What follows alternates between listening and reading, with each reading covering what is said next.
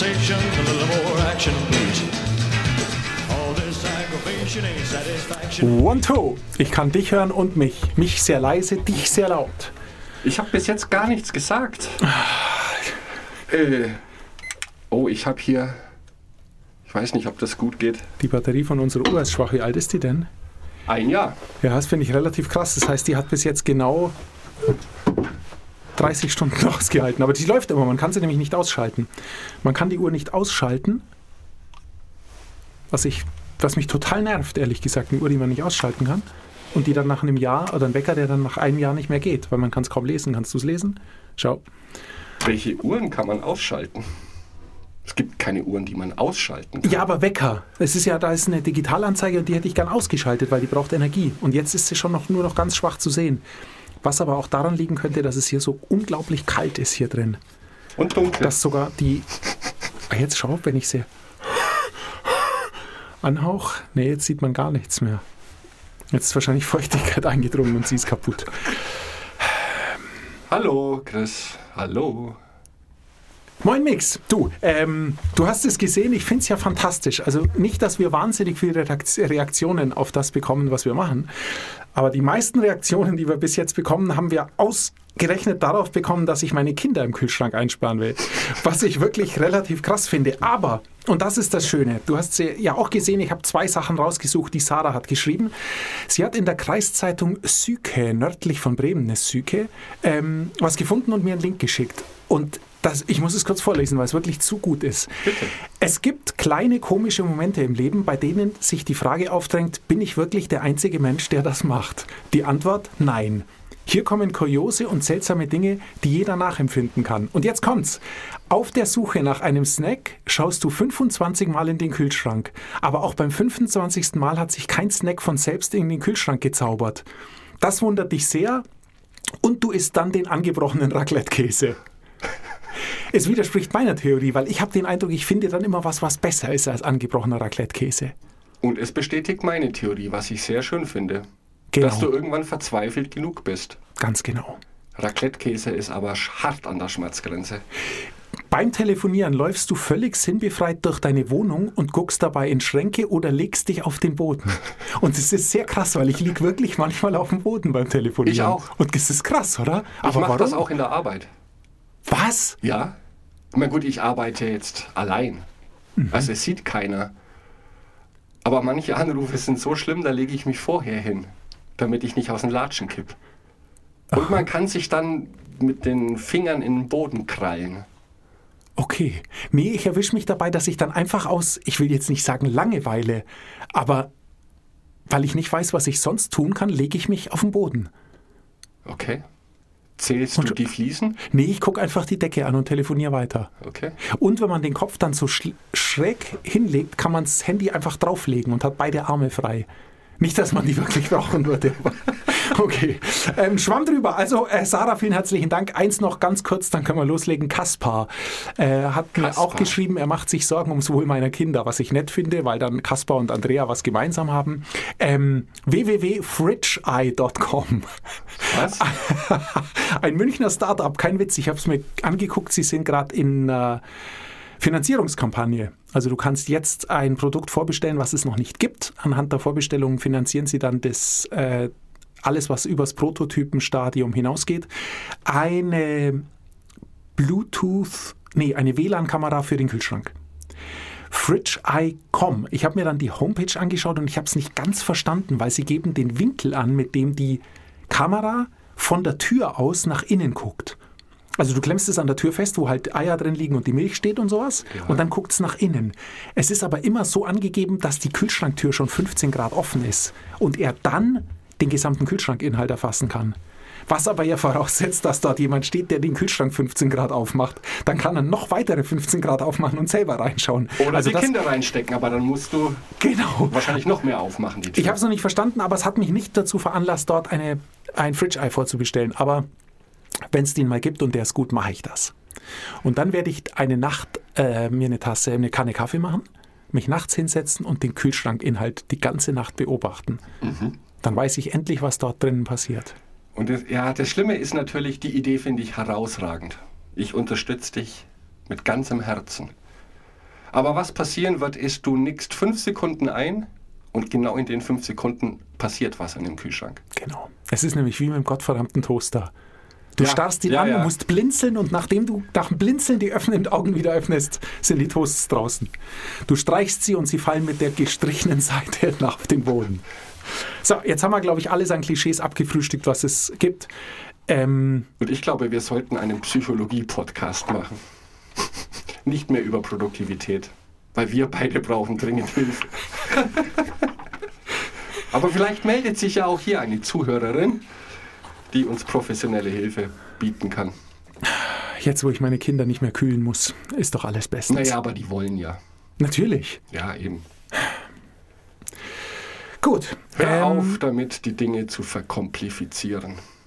Das sollten wir tun. Wir haben letzte Woche über, in erster Linie über Chris Bailey ähm, gesprochen. Ich habe immer noch so eine stolz geschwellte Brust, dass ich kaum durch die Tür gekommen bin.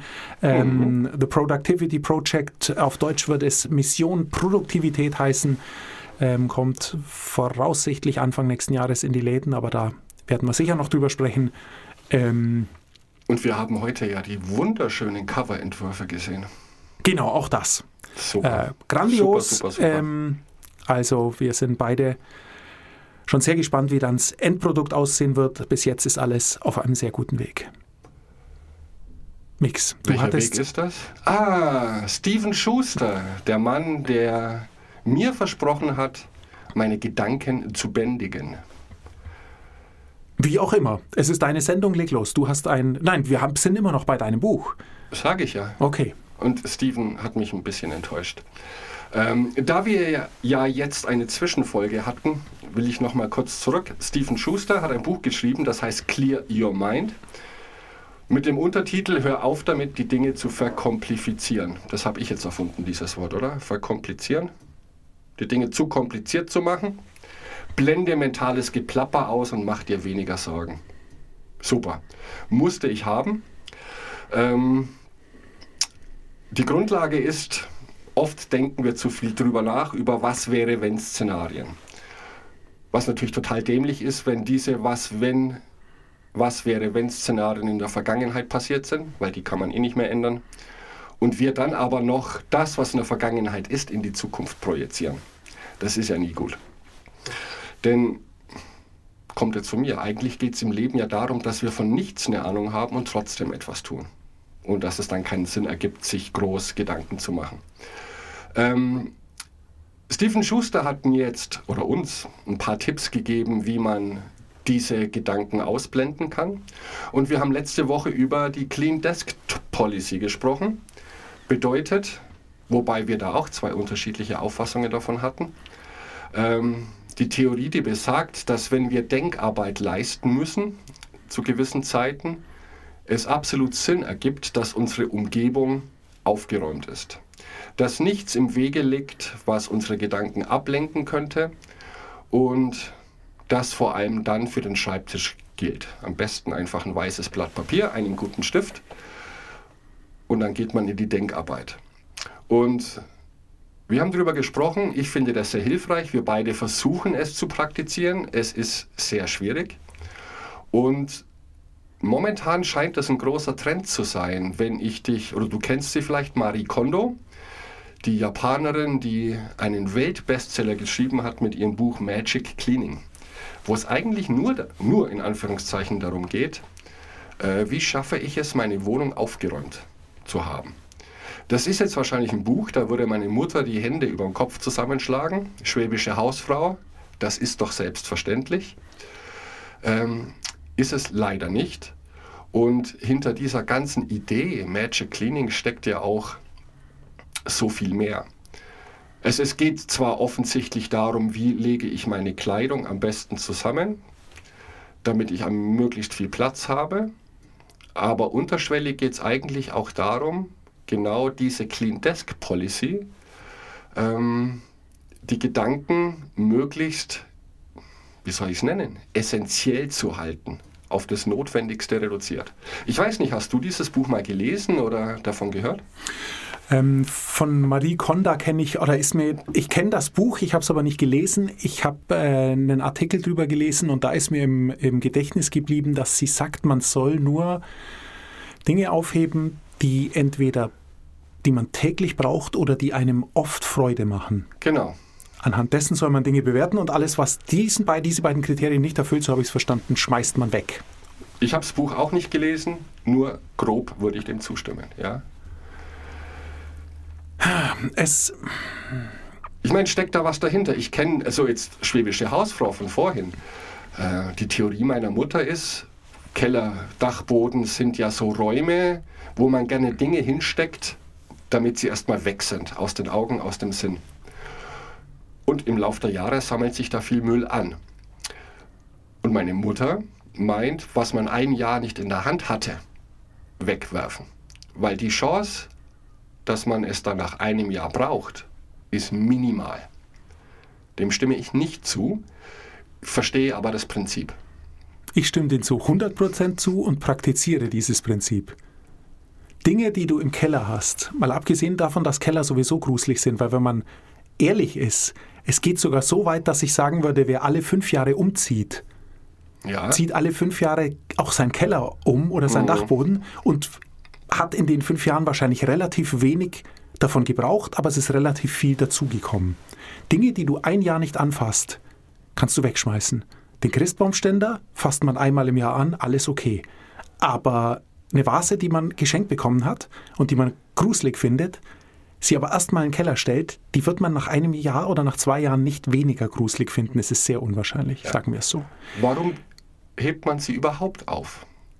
Denn dass man sie gruselig findet, ist ja schon in dem Moment passiert, in dem man sie geschenkt bekommen hat. Ja, da, das ist eine psychologische Barriere, da bin ich mir sehr sicher. Also wenn du, ähm, um bei der Marie Konda, Kondo zu bleiben, ähm, gehe ich mal davon aus, dass sie ja auch will, dass man sozusagen äh, sein, seine Umgebung nicht minimal hält, aber doch sehr aufgeräumt hält. Das heißt, dass dort wenig Dinge rumstehen. Wenn du jetzt aber an einem normalen Schreibtisch bist, der vollgemüllt ist mit Sachen, dann liegt es daran, dass da ein Sammler oder eine Sammlerin sitzt, die oder der sich sehr schwer, schätze ich, von Dingen trennen kann. Dann zu sagen, schmeiß die Hälfte weg, wird nicht funktionieren. Nein. Allerdings zu sagen, schmeiß Dinge weg voll, oder nimm Dinge, die du nur einmal in der Woche brauchst und tu sie in Karton A und nimm Dinge, die du nur einmal im Jahr brauchst und tu sie in Karton B, das funktioniert. Und wenn man dann noch sagt, den Karton B trägst du jetzt in den Keller, dann geht das auch noch, weil dann ist die- Sammelleidenschaft ist dadurch nicht gebrochen, aber die Sachen sind erstmal weg. Dann kann man sagen, jetzt pass mal auf, nach zwei Jahren, lass uns doch in den Karton gucken, der jetzt seit zwei Jahren im Keller steht. Alles, was da noch drin ist, weil du es nicht rausgenommen und gebraucht hast, schmeiß mal jetzt weg. Und so, glaube ich, ist es ist einfach nur ein Umweg. Also, ähm, Was ich jetzt gelesen habe über dieses Buch, und vielleicht lese ich es tatsächlich mal ganz, weil die Idee fasziniert mich schon. Ähm, aber ich habe auch Interviews mit ihr gelesen, dass die Theorie ist, und jetzt kommen wir zu Problemfällen wie Fotoalben aus den 80ern. Da haben die meisten Menschen Hemmungen, sie wegzuwerfen. Obwohl, Hand aufs Herz, wann schaut man sich Fotos an? Wir machen mittlerweile so viele Fotos, die verschimmeln irgendwo auf Festplatten mittlerweile. Wir werden die wenigsten jemals wieder rausziehen. Ja?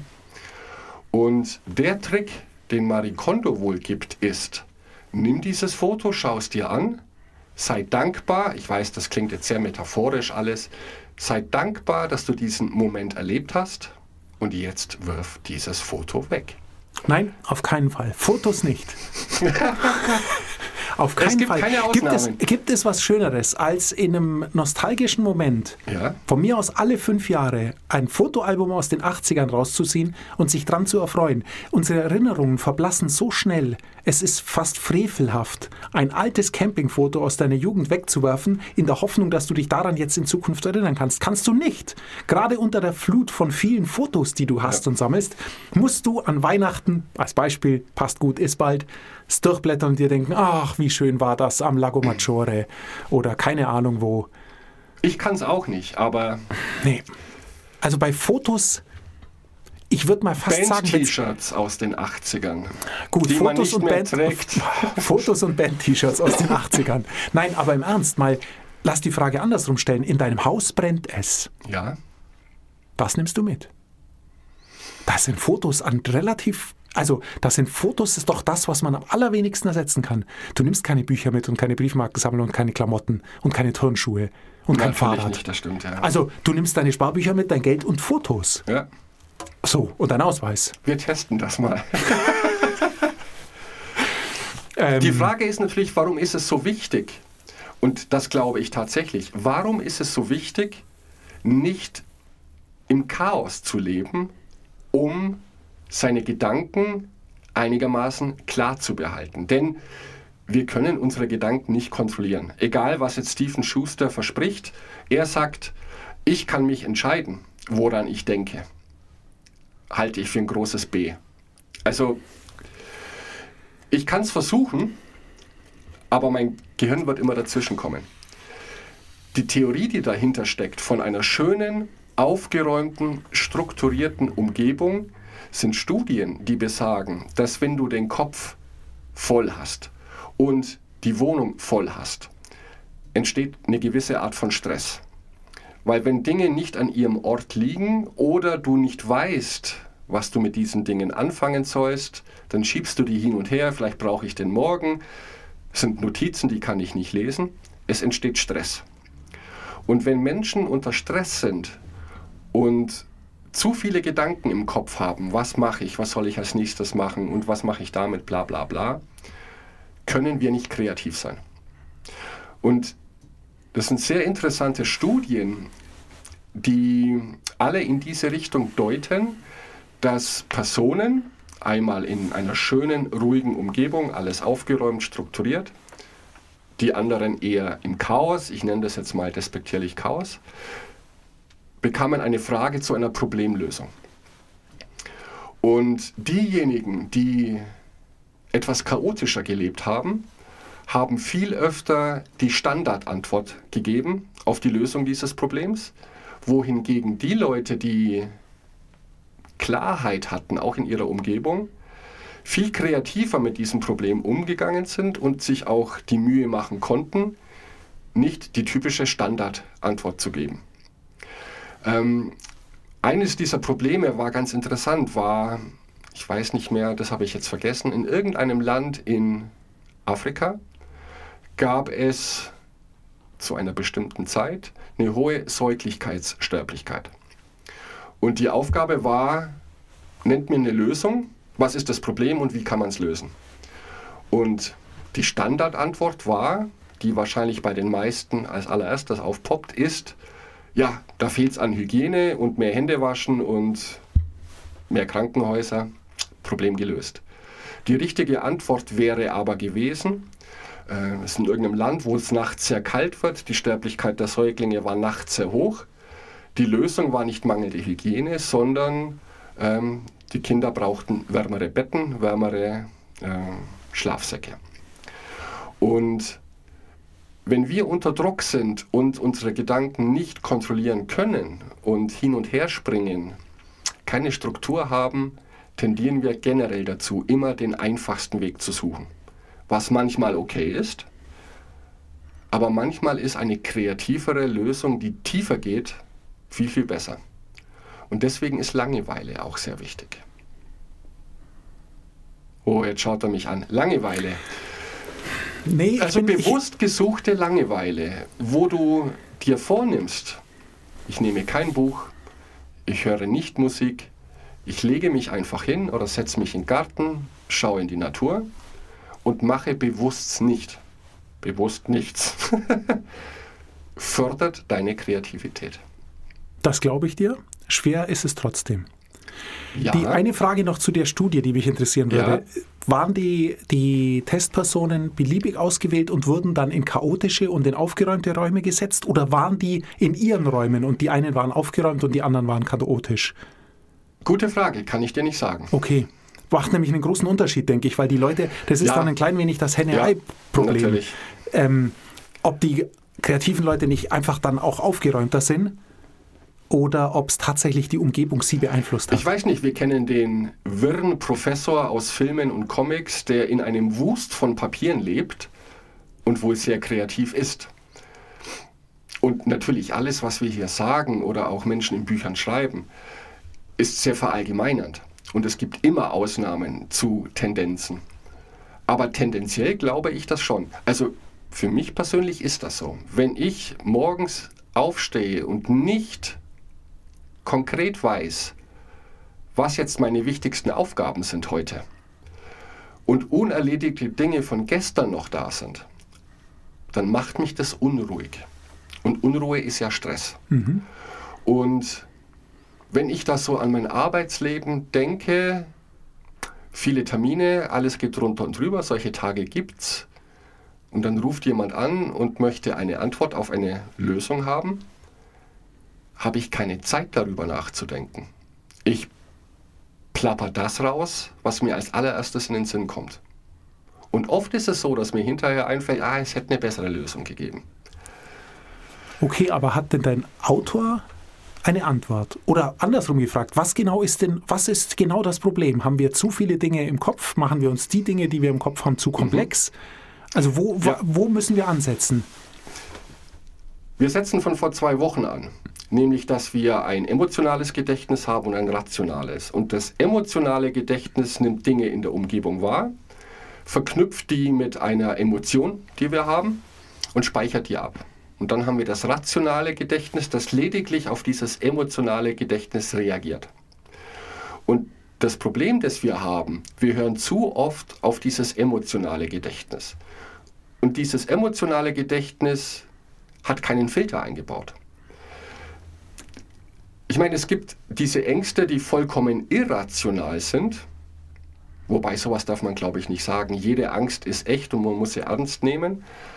Aber du bist prädestiniert, dann zu glauben, dass diese Emotion, die du jetzt hast, der Wahrheit entspricht. Und die Idee hinter dem Buch ist zu sagen, Leute, tretet einen Schritt zurück. Glaubt nicht, was ihr denkt, was ihr fühlt. Hinterfragt das erstmal. Ich weiß, das ist sehr leicht gesagt und viel leichter als dann tatsächlich umgesetzt.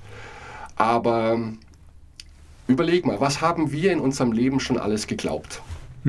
Der Osterhase, die große Liebe, ähm, Spinat macht stark. Ja? Es gab Zeiten in unserem Leben, da war das für uns hundertprozentige Realität. Jetzt wissen wir, also ich, ich glaube, dass den Osterhasen nicht gibt. Sicher bin ich mir auch nicht. Aber wir wachsen, wir entwickeln uns weiter und glauben jetzt ganz andere Dinge. Und das ist auch ein, kein richtiger Hack, aber eine tolle Idee, zu sagen, erinnert euch daran, was ihr mal geglaubt habt, vor was ihr mal Angst hattet, was euch sehr schwer gefallen ist. Das war für euch damals die Realität. Distanziert euch davon.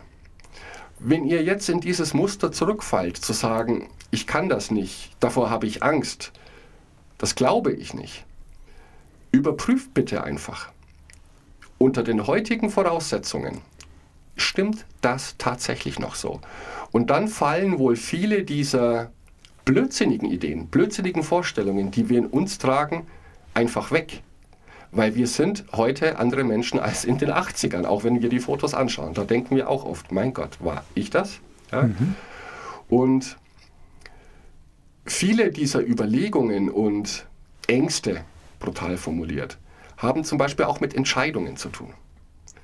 Ähm, soll ich das tun oder soll ich das tun?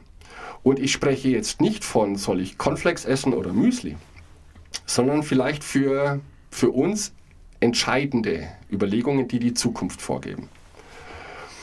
Und auch da ist der große Tipp zu sagen, mach dir keine großen Sorgen. Denn alle Entscheidungen, die du triffst, jeden Tag, basieren auf dem besten Wissen und Gewissen, das du in diesem Moment hattest. Wichtig ist nur, dass du dich entscheidest und dass du nicht sagst, diese Entscheidung verschiebe ich auf morgen. Ich brauche noch mehr Informationen, weil auch darüber haben wir gesprochen. Es gibt auch ein zu viel an Informationen. Sondern ganz entspannt zu sagen, ich treffe diese Entscheidung jetzt, zum Beispiel nochmal zu studieren. Du triffst diese Entscheidung, weil du jetzt in diesem Moment überzeugt bist, das ist das Beste, was ich im Moment tun kann. aber wir wissen nicht, was für ein Mensch wir in zehn Jahren sind. Das heißt, deswegen sollten wir gar nicht groß drüber nachdenken, sondern Entscheidungen treffen, möglichst schnell, bisschen Information sammeln und sich dann aber keine Gedanken mehr machen. War es die richtige? Hätte ich vielleicht doch das andere machen sollen? Wir wissen es einfach nicht, weil das hat alles mit der Zukunft zu tun. Und dieser Rückschritt zu, überleg mal, Chris, überleg mal, Mix, was hast du vor 20 Jahren noch geglaubt? Was war für dich wichtig? Da wird es ein paar Dinge geben, die sind gleich geblieben, aber vieles davon stimmt überhaupt nicht mehr. Deswegen einfach die ganze Sache entspannt angehen. Das ist die große Botschaft. Ja, Ja, richtig spannend finde ich es ja an, in deiner Einleitung, wo du gesagt hast, man soll in die Vergangenheit schauen und sich fragen, okay, wovor hatte ich denn Angst? Und was ist dann letztendlich passiert? Oder was wurde aus der Angst? Oder was wurde aus der Situation? Und dann wird man wahrscheinlich feststellen, dass gerade wie du sie genannt hast, irrationale Ängste ähm, sich oft im Nachhinein als, ein, als genau das erwiesen haben. Dass man also viel öfter Angst vor Dinge hat, als am Schluss dann auch negative Dinge in äh, sozusagen eintreten und einem das Leben schwer machen.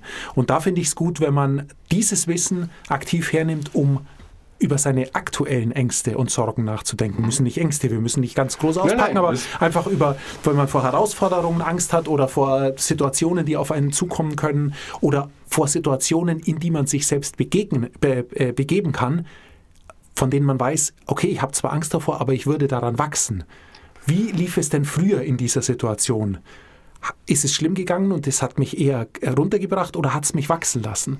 Und wahrscheinlich kommt man dann zu dem Schluss, dass es in der Regel viel weniger schlimm war, als man dachte.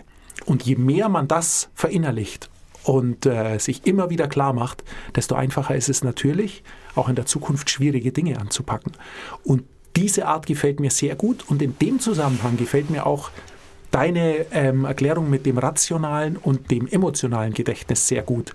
Denn wir, dann kann man sich für sich selber besser einordnen und kann sagen, pass mal auf, ich darf nicht nur mein emotionales Gedächtnis zu Wort kommen lassen, sondern muss auch mein rationales Gedächtnis mit hernehmen und die Schnittmenge aus den beiden, die ist wahrscheinlich ein guter Ratgeber für Entscheidungen in der Zukunft. Also Emotionen sind natürlich gut und Emotionen sind wichtig. Die machen einen großen Teil unseres Lebens aus. Nur sie sind nicht immer ein guter Ratgeber, wenn es darum geht, eine Entscheidung zu treffen. Und sie sind vor allem dann kein guter Ratgeber, wenn man immer wieder darüber nachgrübelt. Wenn die Gedanken durch den Kopf rasen und hätte ich nur und das war doch Mist und bla bla bla. Und ganz groß finde ich die Masterlösung. Der Autor erwähnt es leider nur in einem Nebensatz mehr oder weniger. Aber die Masterlösung, die wir für alles haben, für alle Probleme, Sorgen, Ängste, Chaos im Kopf, ist keine Warum-Fragen mehr zu stellen. Denn Warum-Fragen bringen dich nicht weiter. Und wenn man da mal kurz drüber nachdenkt, dieses ganze Grübeln nachts, kann das schief gehen, bla bla bla, man steigert sich ja oft in Dinge hinein, die tatsächlich völlig irrational sind, die noch gar nicht passiert sind, aber die man schon im Kopf so weit durchgespielt hat, als wären sie Realität. Und in dem Moment, wo du aufhörst zu fragen, warum, warum passiert mir das, warum hat der oder die jetzt so reagiert, auch in Situationen, wo die schlimme Situation eingetreten ist, sind Wie-Fragen. Wie löse ich dieses Problem? Wie gehe ich als nächstes vor, damit es nicht so weit kommt? Und das finde ich bombastisch. Sehr schwer durchzuziehen, wenn du emotional bist. Ähm, das finde ich auch gut. Aber nicht, keine Warum-Fragen mehr. Finde ich sehr gut. Wir müssen aber die Sendung jetzt fast aufhören, weil ich sonst nicht mehr aushalte. Warum? Ha! Du bist der größte Fechter von Simon Simeks ähm, Frage nach dem Warum. Die erste Frage muss die Frage nach dem Warum sein. Ja. Und ab heute gibt es kein Warum mehr. Genau. Ah, jetzt habe ich es doch gesagt. Ich wollte die Sendung beenden vorher, aber. Es ist aber, die Idee ist wirklich grandios und es sind unterschiedliche Warums. Das Warum als Reaktion ist ein anderes als das Warum für eine Aktion. Jein. Ich gebe dir nächste Woche noch ein paar Beispiele Jetzt bin ich gespannt. und habe noch ein paar schöne Tipps. ähm, die auf den ersten Blick banal klingen. Und das ist mein größter Vorwurf an Stephen Schuster. Das ist alles so nebenbei erwähnt. Die richtig großen Dinge, die ich zumindest rausgezogen habe, werden so beiläufig erwähnt. Aber ich kann dich nächste Woche überraschen, Bin ich gespannt. wenn du wieder kommst. Ich komme wieder. Auch wenn es so kalt ist. Ach, warum eigentlich? Wieso? Die Frage ist nicht warum, sondern wieso.